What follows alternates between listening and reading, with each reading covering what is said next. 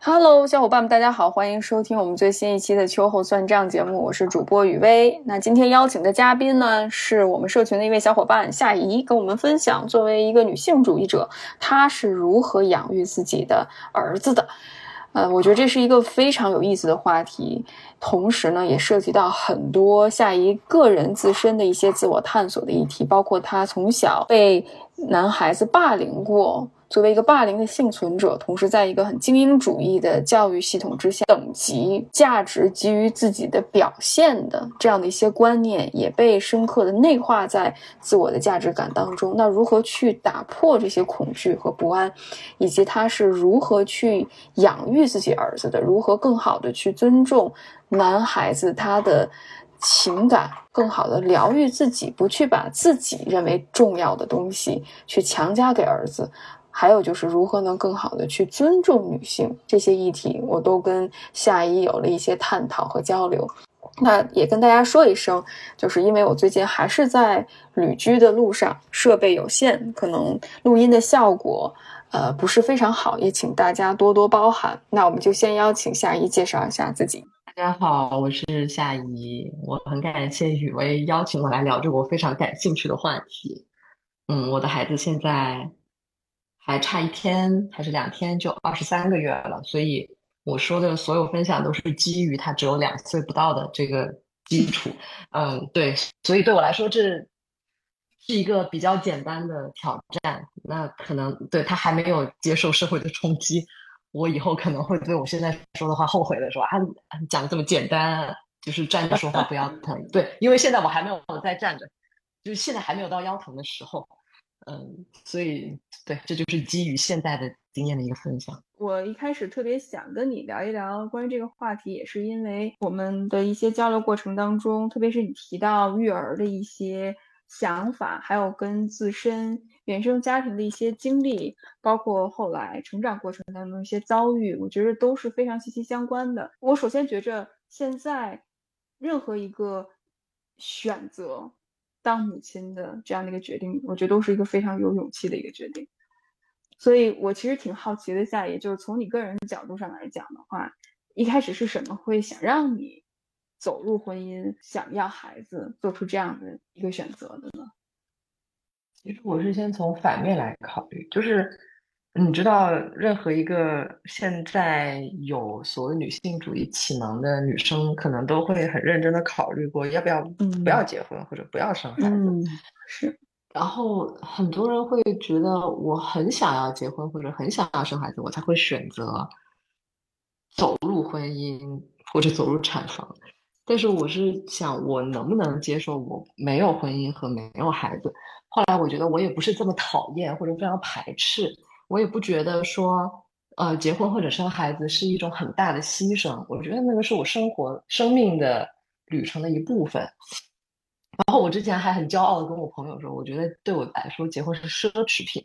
然后，所有人无论男女，可能都有一件自己想要的奢侈品。只不过你有没有那个财力，或者有了那个财力之后，你还有没有那个意愿去负担？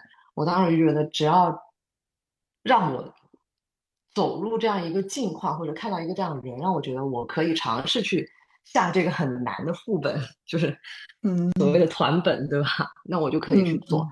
所以我对婚姻就是这样子的心情。但是我结婚之后也没有说啊，我结婚了，我接下来就要开始努力造人，就也没有这种任务式的感觉，就是觉得随缘吧。就是那种很矛盾的心情，就是一方面你并不排斥他，但是另一方面你也没有想要明天就开始，嗯。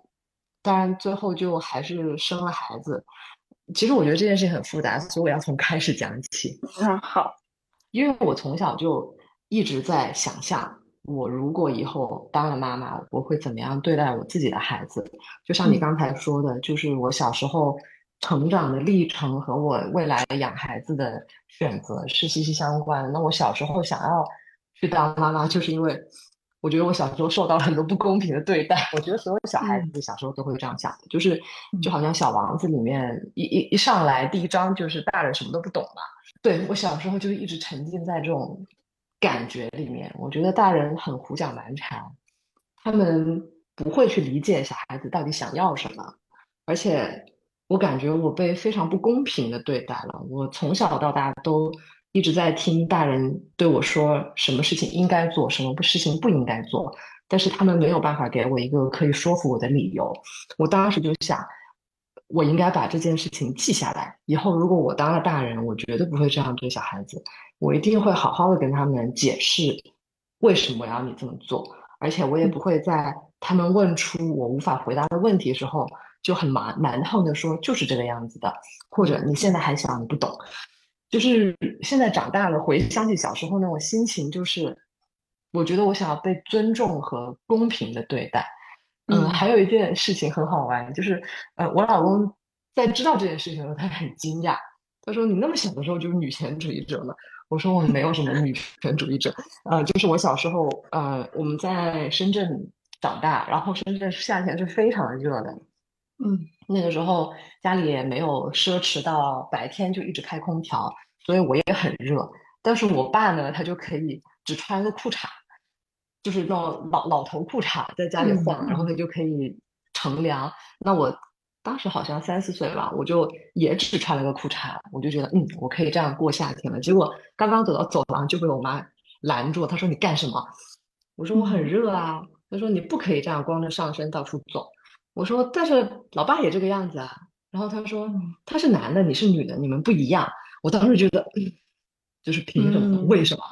然后后来，后来有很多很多这样的事情。反正，嗯，当然我长大了之后，可能已经忘了很多具体的小事了。但是那种感觉就一直留着，就是我想要做一个让小孩子没有那么难过的人。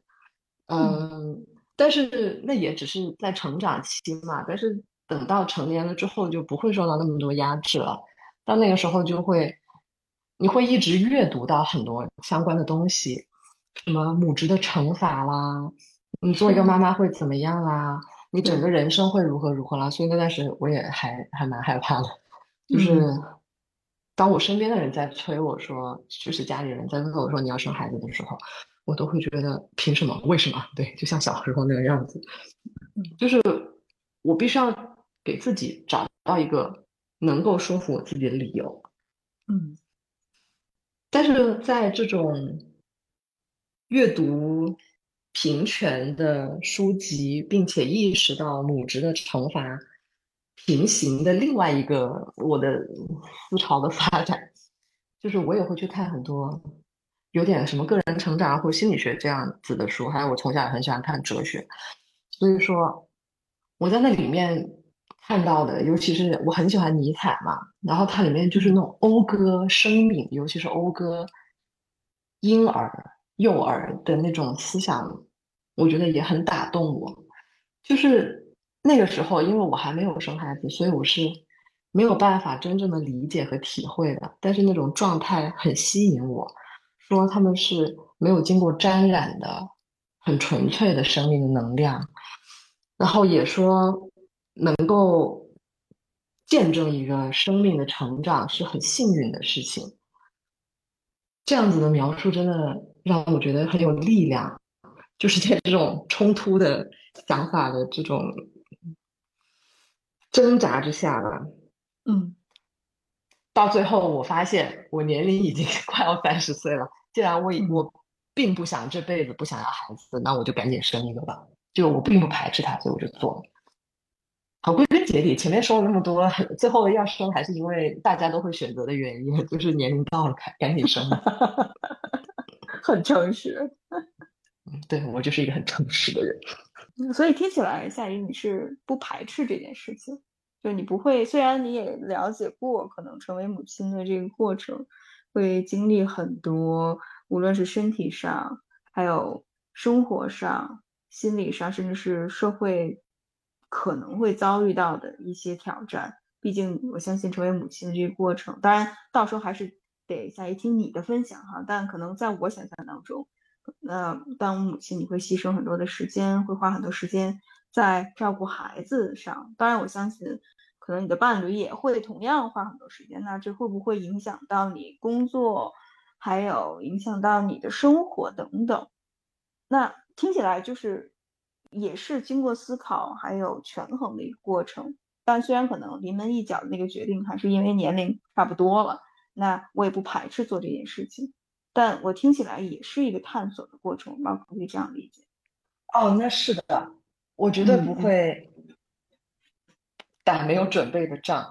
刚才说的是因为年龄大了，所以我做这件事情。但是在那之前的两年，甚至在那往前再推十年，我都一直在做准备。比如说，我很早很早就会开始读，就是儿童教育相关的资料。我很想知道，到底养小孩是什么样的工程。包括如果说的非常非常理性的话，比如说我选择我的对象的时候，我绝对不会只考虑当时我的心情。但这么讲，好像我是一个很算无一策的人，但实际上不是。很多很多考量都是在潜意识里面完成的。就是我当时觉得这个人很合适，但是事后回想起来，我发现是他跟我说的每一句话。都没有踩中我的雷点，而且我会半有意识、半无意识的去尝试涉及很多不同的话题，来判断这个人是不是一个开放的、尊重别人的人。那后来我很满意，我觉得他是一个开放的、尊重别人、可以商量的人。我也发现他的家庭环境也是一个这样子的环境。我就觉得，那这样我们要进入一个亲密的关系，或者去共同抚育一个孩子，并不会那么的困难。因为既然你会恐惧生孩子，就会去看，那么生孩子的女人会，如果她们过得不好，她们可能会遇到什么样的问题。然后我经常发现，他们很多时间用来跟家里人吵架，也不能说是吵架吧，就是大家的观念不一样。而且好像没有很好的沟通机制去弥合这种矛盾，嗯，所以我一开始就不喜欢去找一个沟通成本非常高的人。就是如果说这算准备的话，那对这种准备已经持续了很多年，嗯，甚至包括如果我已经准备要怀孕了，我都还没有知道我要怀孕，我可能就会先去找很多资料。我不喜欢未知。我也不喜欢看别人用耸人听闻的语气给我塞一大堆信息，比如说那种嗯看上去很恐怖的妊娠纹的照片，哎呀，你那个肚子像那个黄土高原一样什么的，就是我刚开始看到真的吓到了，后来我就觉得呃是不是其实不是这样，然后我就开始去尽量找比较可信的东西，总之花了很多很多时间，很多很多精力。我我不我不建议别人像我这样，我真的只是因为我是一个很焦虑的人。如果我不去找到答案，我会很痛苦，我会一直在想会不会真的那么恐怖，直到我找到了证明未来并没有那么恐怖的证据为止。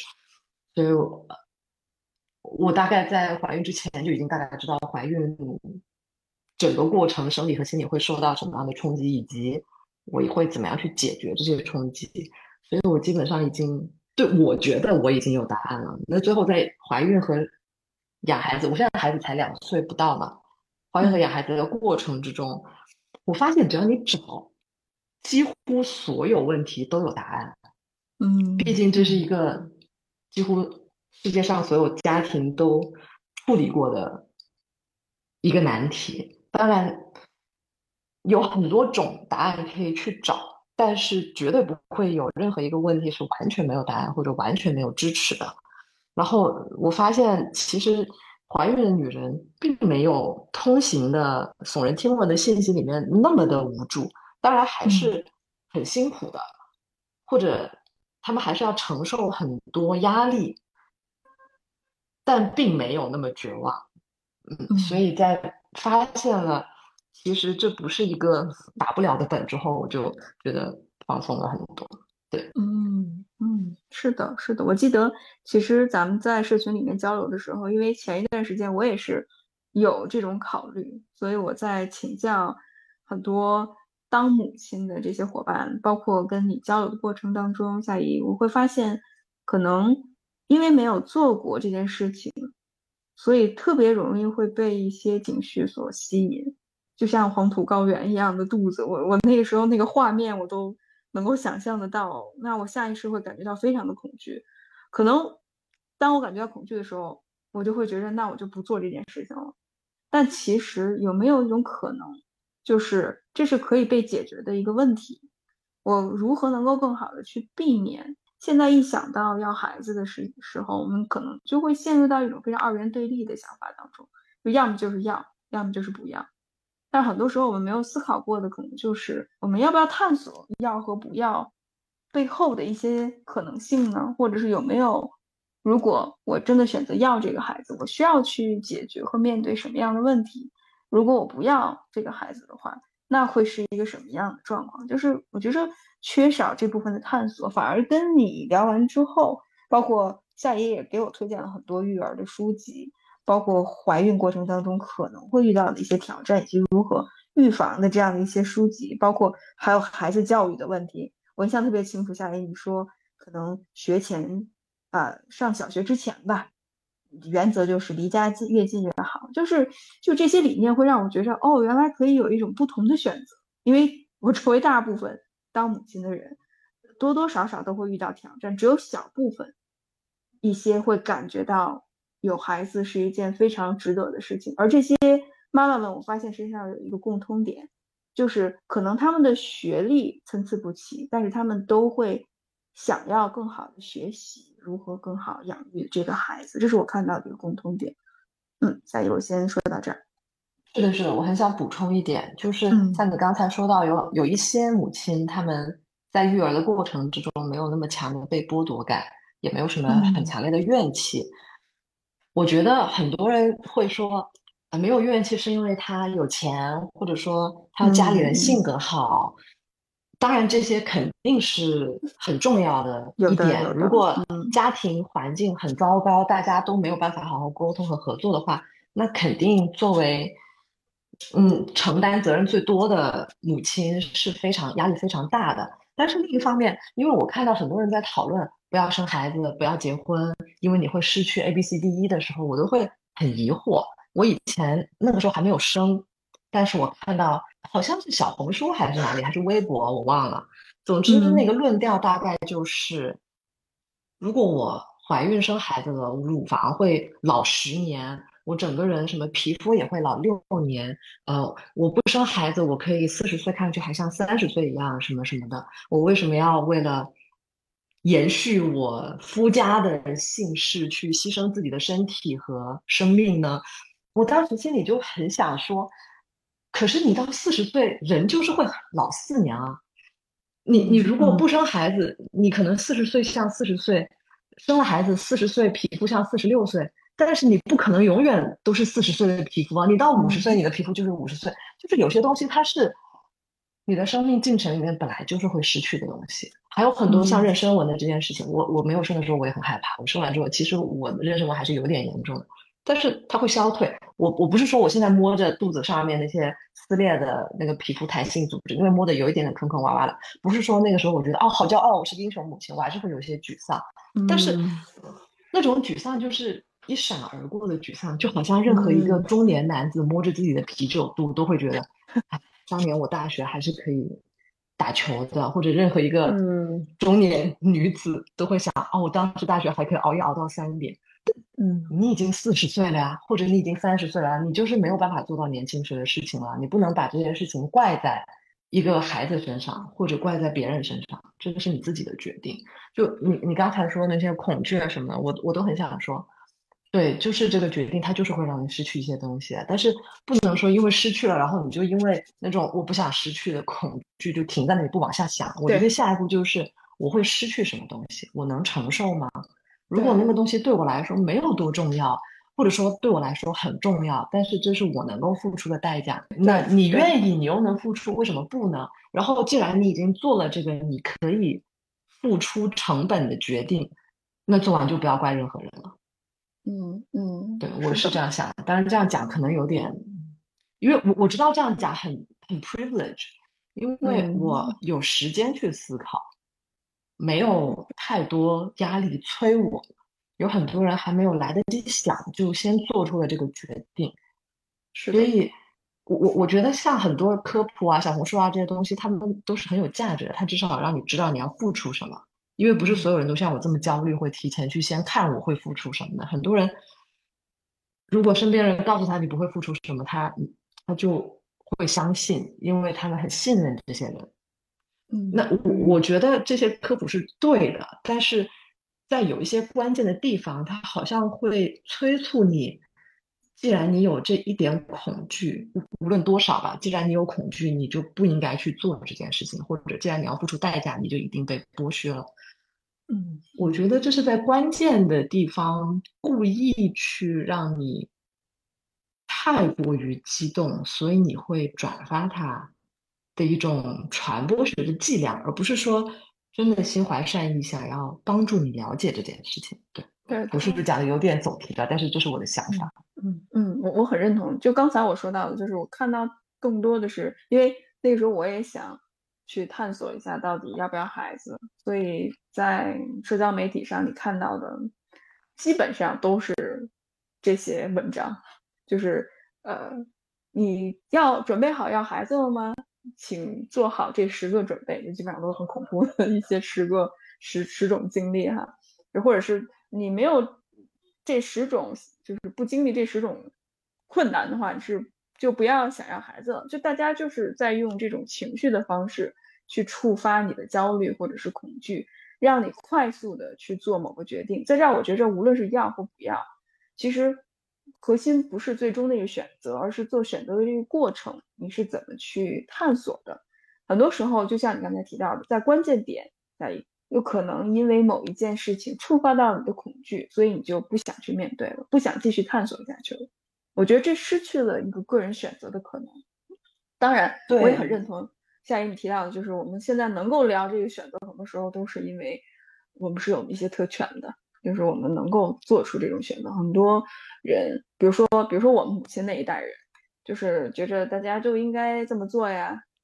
别人都这么做了，我也就应该这么做。我也没有想过不做的这种可能，所以我觉得我们今天聊到的只是适用于可能我们这样的一种状况。后来咱们在社群里面聊，我说，哎，夏一，我我如果没记错的话，你是一开始预想自己会生一个女儿，这样某种程度上也能够更好的帮助你去了解，就是养育女儿的这样的一个过程。当然，如果可以的话，夏一也可以分享一下原生家庭有什么样的一些。遗憾也好，或者缺失也好，你希望不会再在自己孩子身上重复，但突然发现，哎，我 生了一个男孩，这是一个什么样的心路历程呢？夏雨，对，真的，因为有这样的思路，所以我看见一个可能没有对生男生女有过深入思考的男性说：“我想要一个儿子，我不会立刻。”对他踏上一万只脚，我觉得所有人都想要看到自己生命的延续，然后最接近的就是和自己同性的孩子。然后，我觉得我想生女儿是很自私的，我当时不觉得，但是在我经过了成长之后，我觉得这就是一个非常非常自私的偏好，因为我小时候没有得到很好的精神上的支持。我父母非常的爱我，我家家我的家庭也非常爱我。我从小到大没有受过和资源相关或者和语言相关、情感相关直接的重男轻女。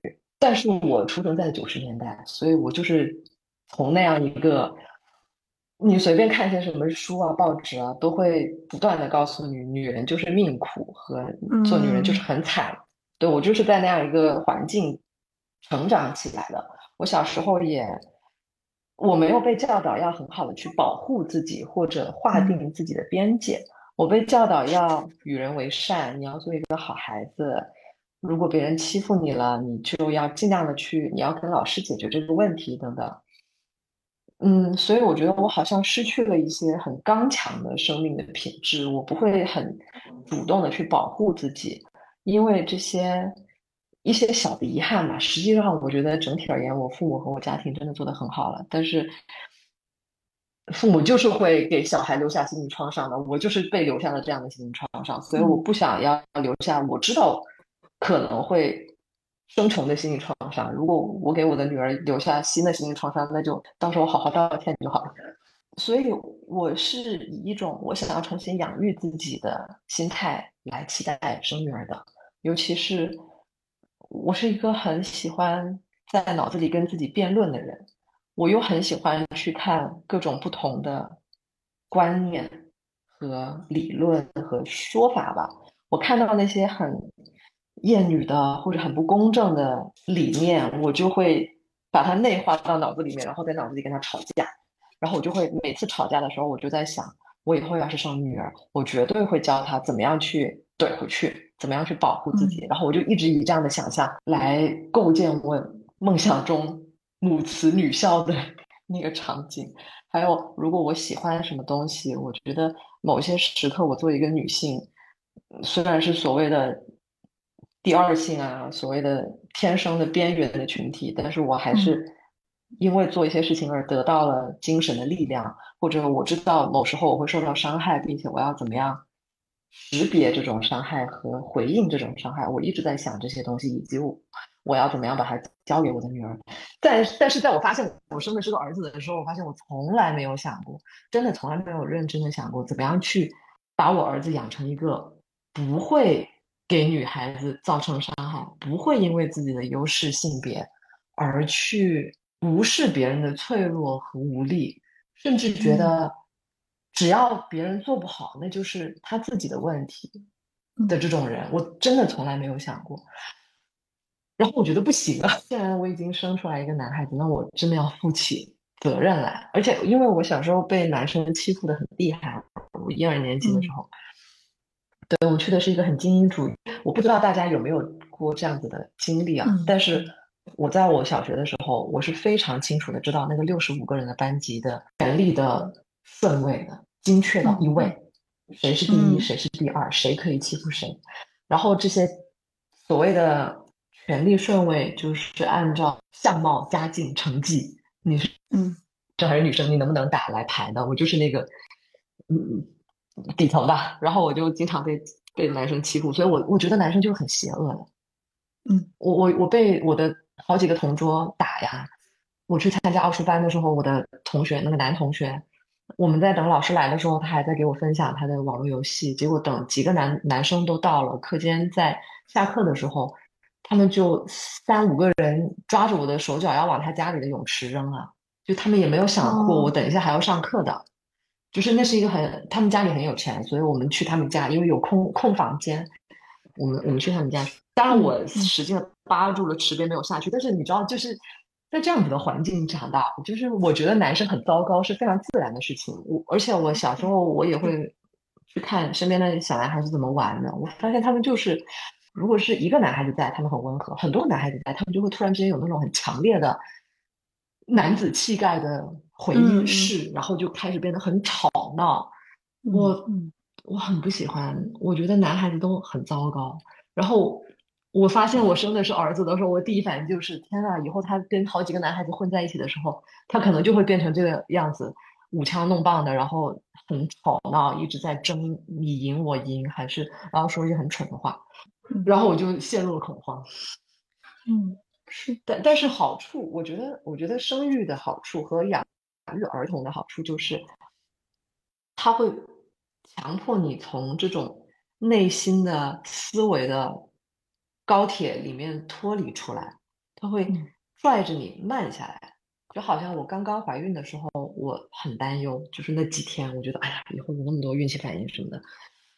嗯，但是我怀完十个月，发现就是这一切都不会突然之间砸到你头上，就是他会留给你应对和习惯的时间。然后养小孩也是一样，他他并没有刚刚出生第二天就变成了。留着难看绒毛胡子，身上还很多汗臭的潮脏的男高中生，他还是一个很可爱的小孩子。然后，就而且我必须要去照顾他的衣食住行，就是我必须要去看到他，要不然他就会给我好看。嗯，就是在这种这种慢节奏的养育之下，我就发现一个活生生的小男孩和我。在游乐场以及在学校看到的完全体的或者半完全体的小男孩是很不一样的。实际上，他和小女孩没有什么不一样，你知道吗？就是生了儿子，我才发现，我作为一个女权主义者，对男性有逆歧视。我会把他们套进一个有无血无泪的邪恶的模板里面，但实际上不是。就是只要你作为父母允许他和帮助他去感受他自己的生命，他会非常非常的细腻，而且迸发着很美妙、很圆满的那种生命的能量。我我不知道大家喜不喜欢道家，但是我很喜欢。我小时候看的那些说，嗯，对于婴儿的那种赞叹，你要是，嗯，你专气致柔，能婴儿乎，就是那是一种至上的境界。我当时觉得啊，OK，看一下随便嘛，可能是很抽象的东西。对，真的养了一个婴儿，我发现就是这个样子的。夏一，你描述那一段被霸凌的经历，真的特别的感觉很残忍，就是小朋友能够。用这种非常残忍的方式去对待另外自己的同类，那我不知道，当养育自己孩子的过程，特别是养育儿子的这个过程，当你看到男性的另外一面，这会如何影响小时候你遭到的这种霸凌的经历？我觉得那些男孩子没有被好好的养育。我我在观察我身边的。孩子跟我孩子差不多大的家庭的时候，我就会发现，我我不希望显得像在指责任何人。所有人做他们的决策，可能都是和他们生活的环境有关的。但是我确实看到有很多小孩子从小没有被赋予一个足够宽松的环境。他们因为我很喜欢的一个育儿博主。他不，他不红，但是我觉得他对孩子的成长的心理学学得非常非常透。他说，三岁以前的小孩就像外星人一样，然后你要做一个导游。当然，我也看了正经的课本，然后他说啊，父母要做当小脚手架啊，然后告诉你三岁以前的小孩他会有什么样的认知功能进展啊。但是，就是这些大部头，我觉得都没有这个博主这一句话这么有洞见。他是一个外星人，他对你身边所有事情，对这个世界上所有的现象和人类的所有习惯，他都不知道这些是什么意思。所以你告诉他是什么，他就会以这样的方式去认知这个世界。我当然他不是像你一般那样子，你们还是有拉扯，就像他真的只有几个月，你们还是会互相磨合。但是有一些很关键的东西，比如说。一个小孩能不能哭？他哭泣是不是被当做正常的表达？他会不会不同年龄的哭泣会被当做是什么东西？比如说，我今天带我的猫去复诊，把它放进那个猫包里面的时候，它很紧张，一直在叫。然后我儿子在旁边看了一小会儿，他就哭得好伤心。他非常非常担心这只猫，他怕它出现什么问题。还有一些时候，他在外面看到别人因为他的行动笑了，他会非常的高兴。他说：“啊，你笑了。”然后他自己也笑起来。就有很多很多这样的事情，让你觉得，对，原来男的，原来男性天生是有这种感感感觉的能力的。那我就在想，如就是而而且他有他能够跟这样一个，就我们家的猫这么深刻的共情。那为什么有些男生到了幼儿园他就不能共情了？他就他就只觉得我必须要有最大的枪，我要叫的最大声，我要把别人都打败，我要做孩子王。我觉得肯定是因为他被教成这样的呀。嗯，那我觉得对我的我的小时候欺负我的同学，他们也是被教成这样。那真的听起来不是一件容易的事情，那能够达到这种觉察的境地哈。呃，在特别是当你提到说这些男孩也是被教养出来的，他们并没有被好好的去对待。那回到你对于儿子的这种教养过程当中，你也提到你自己是有平权的意识呢，或者是你自己觉得自己是一个受到女权思想的。那这些思想如何带入到自己养育儿子的过程当中去？我我不希望因为平权的思想让我。把我的儿子当成另一个物种。我之前在上海看了一部剧，叫做《女权主义者的恋爱手册》。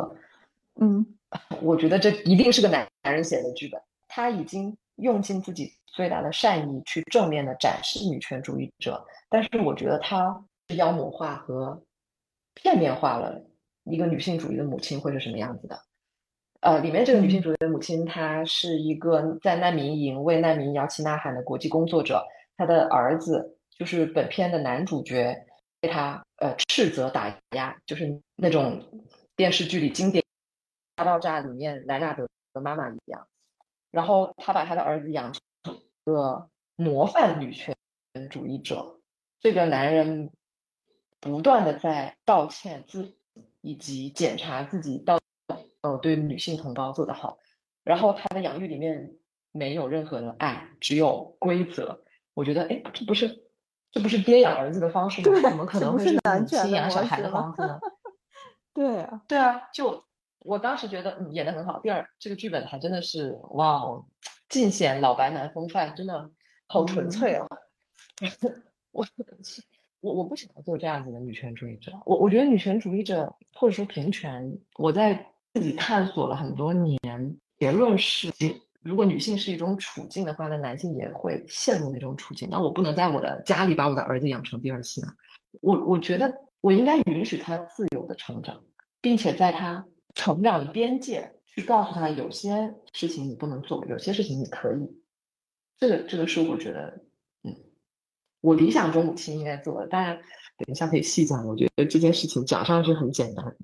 实际上非常非常难，这就涉及到关于实践还有理论之间的一个差距哈。包括，嗯，夏怡你也提到，我觉得很重要的一些问题，比如说养育当中的权利，还有你自我的一些问题。那关于这个部分，有没有什么具体在养育儿子的过程当中，你的一些心得和体会？有，我在他大概半岁的。呃，一岁的时候，我开始做心理咨询，因为我当时觉得很累，然后没有就是生无可恋，没什么动力的样子。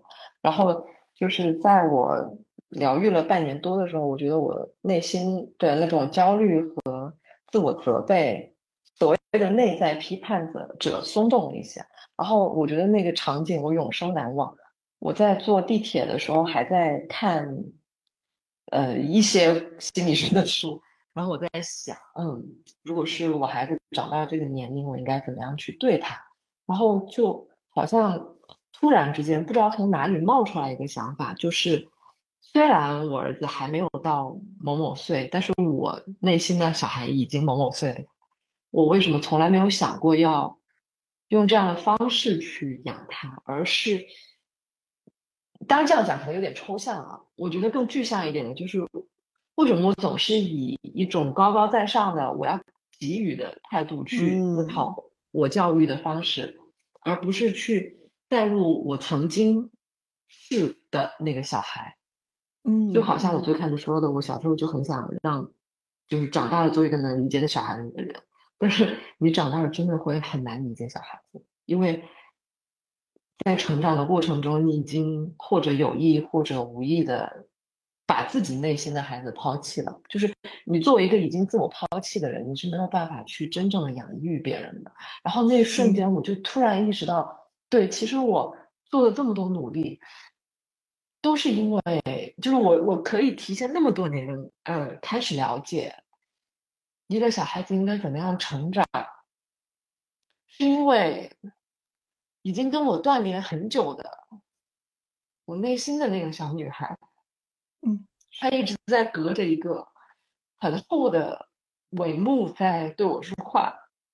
嗯，对，她在说，我希望受到这样的对待，然后我拒绝去看见这个曾经的自己，而把这种呼唤看成是未来我可能会有的一个女儿。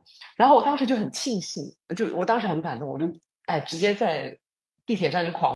哭，然后一边 哭一边回家，然后我觉得很庆幸我生的是儿子而不是女儿，因为如果我真的生了一个女儿，我就会把她养成第二个我，嗯，那这个对一个我现在会觉得对一个小孩子来说这是最残忍的事情，因为因为他的母亲没有看到他自己，是，所以他就是他还没有成长就被剥夺了成长了自己的可能。这这这件事情真的很恐怖啊！我也很庆幸，对我没有这样对我没有出生的女儿。那夏雨说到这样，确实能感觉到特别触动哈。那不知道此刻你感受到了什么样的情绪？我我觉得很同情很多孩子，我也很同情他们的家长。嗯嗯，就是我我觉得养孩子这件事情就是在养自己，就是甚至说一句很苛求的话，如果你没有办法让自己变得健康的话，孩子就会因为你而变得不健康。但是这句话有点好像在在怪这个受害者，但是我我觉得并不是说你必须要变得很圆满、很浑身上下洋溢着生活和健康的活力才能去生孩子。嗯，我觉得小孩子就是一个很治愈的生命，因为他会强迫你从你自己的脑袋里面出来，他会以让你很痛苦的方式，他会哭啊、闹啊、粘在你身上。但是，他之所以让你痛苦，是因为你想按照模板养育他，你把他养成他不是的东西，他才会这样反抗你。嗯嗯，如果你真的打开自己去觉察他的需要，其实可能真的很简单。因为之前有有一天我非常非常的累，但是我儿子一直黏在我身上，我就我当时就满脑子只想着赶紧把他搞定，把睡前的这些步骤做完，让他去睡觉。但是他一步都不肯配合，然后我当时就很生气，但是我我还是尽力的去。压抑自己，但是越压抑越气。后来我就想，算了，就是你不睡就不睡吧。然后我就尝试的去把自己带入他，然后我就我忘了我跟他说了什么了。我好像是说你是不是很难过？我刚才很急。还有你现在是不是还是想玩这个？我们先玩一会儿，我们就去洗澡好不好？就是我都没有做别的什么事情，我只是。尝试从他的角度去说两句话而已，他就扑到我怀里狂哭，然后就哦，他就黏在我身上，然后接下来就啊去刷牙、喝奶、穿衣服、洗澡，就是那些事情就按顺序做掉了。我当时就觉得，对，其实他就是需要你看到他。然后，但但是我觉得说到这里，就好像会陷入很多那种育儿的老故事里面，你只要爱他就可以了。不，我觉得不是你只要爱他就可以了，你要先爱自己。你真的要学会去爱你自己，因为因为小孩子很，他们的眼眼睛很有穿透性。你只要说谎，就算你不觉得自己在说谎，他们能感受，他都会看得出来。所以我觉得，对，就好像我在地铁站那一刻一样，就先先把自己的自己内心的小孩找到养好，然后。也不要说，我先把我内心的小孩养健康，我再去养我的孩子，就是，就好像你内心的小孩是你孩子的玩伴一样，然后，嗯，对，以这样子的方式去同时养他们两个，因为我很喜欢那个说什么当妈妈六十分就好了，意思就是对你，你你不需要做一个完美的妈妈或者非非常健康的妈妈才能够养一个健康的孩子，你你有这个意识。并且有这个弹性，去根据他的需要而成长，顺便在他的指导下，我真的觉得小孩子在指导你，顺便在他的指导下成为一个健康的人，啊，我觉得大家都都会成长的很好。嗯嗯，那现在夏怡，你内心当中的小女孩和你儿子之间是一个什么样的关系呢？啊，我内心的小女孩很羡慕他。嗯，对我。我还在做心理咨询，然后之前，嗯，好像是讲到小时候的事情吧，然后我在责怪小时候自己做的不够好，然后我咨询师说，如果在那个处境下那是你的儿子，你会怎么办？然后我就，我当时就是说，啊，那我肯定帮他，他无论他他不需要做的很好，他才那么小。然后，然后对我得到的评论就是，你是不是有点双标啊？对，对自己和对 孩子，我就觉得，哎呀，真的是啊。然后我当时觉得，那那我当然是双标啊，因为我儿子有我保护，但是我没有啊。后来我又觉得，对，可能这就是我内心想想说的话。对，但是对他，我需要去保护他，而不是去找已经没有办法在。找回来的当时的那个正义了，嗯，特别感谢夏雨你的分享。我不知道最后有没有什么你想要补充的，在我们结束之前。嗯，因为我很喜欢去看 别人家的育儿故事，嗯，来提前做一些功课。我觉得很多家长好像会把自己的责任交给孩子去做，嗯，他们会说。刚开始出生的时候，我希望他健康就好了。但是随着他进了学校，然后老生常谈的那些事情啊，你怎么可能不比呢？什么什么的。可能我孩子还没有到那个时候，所以我是站着说话不腰疼的。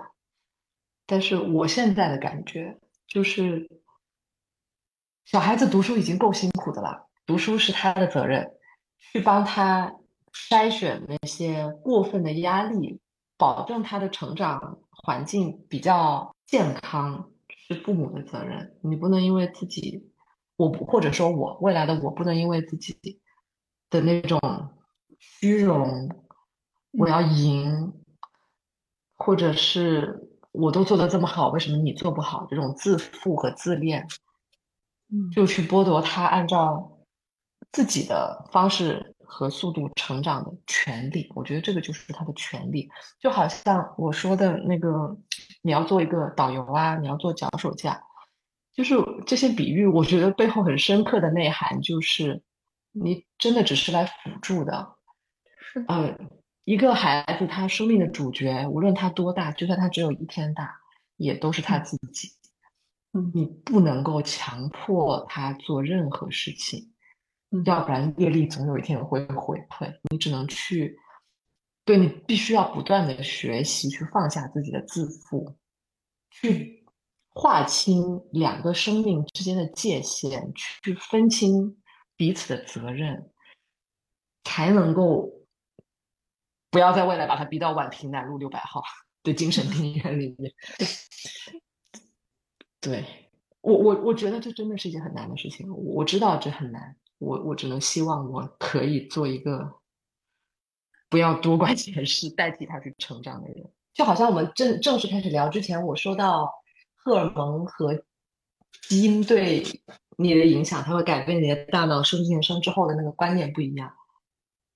我我觉得这是一个很真实存在的事情，所以我很多很多妈妈在刚刚生小孩的时候会过度保护，然后会。我觉得这也是个人的焦虑和不安全感的体现，然后就会开始这种家庭内的战争，就经常看到啊，如果你的观念和你老公的观念不一样怎么办？如果你的观念和你婆婆的观念不一样怎么办？如果和婆婆观念不一样，那就更糟糕了。接下来就是家庭战争。但是很多时候，可能其实我我我在养小孩的时候也遇到这样的问题，就很小的事情，什么要不要换尿布，要不要把尿之类的啊。我知道很难，但是当时我我真的尽力去尝试，不要去管他们。然后我在发现放放手让我的孩子接受和我理念相冲突的养育的时候，他也没有被毁掉。对我我最后讲这个例子，可能就是我觉得延展开来讲可以讲很多，但是对这件事情给我的一个启示就是，他会自己。更正自己成长的轨迹，嗯，所以很多时候你不需要过度的去担忧，然后这个又回到就是对你的自负啊，还有什么是他的成长和你的照顾的边界。特别感谢小恩今天的分享。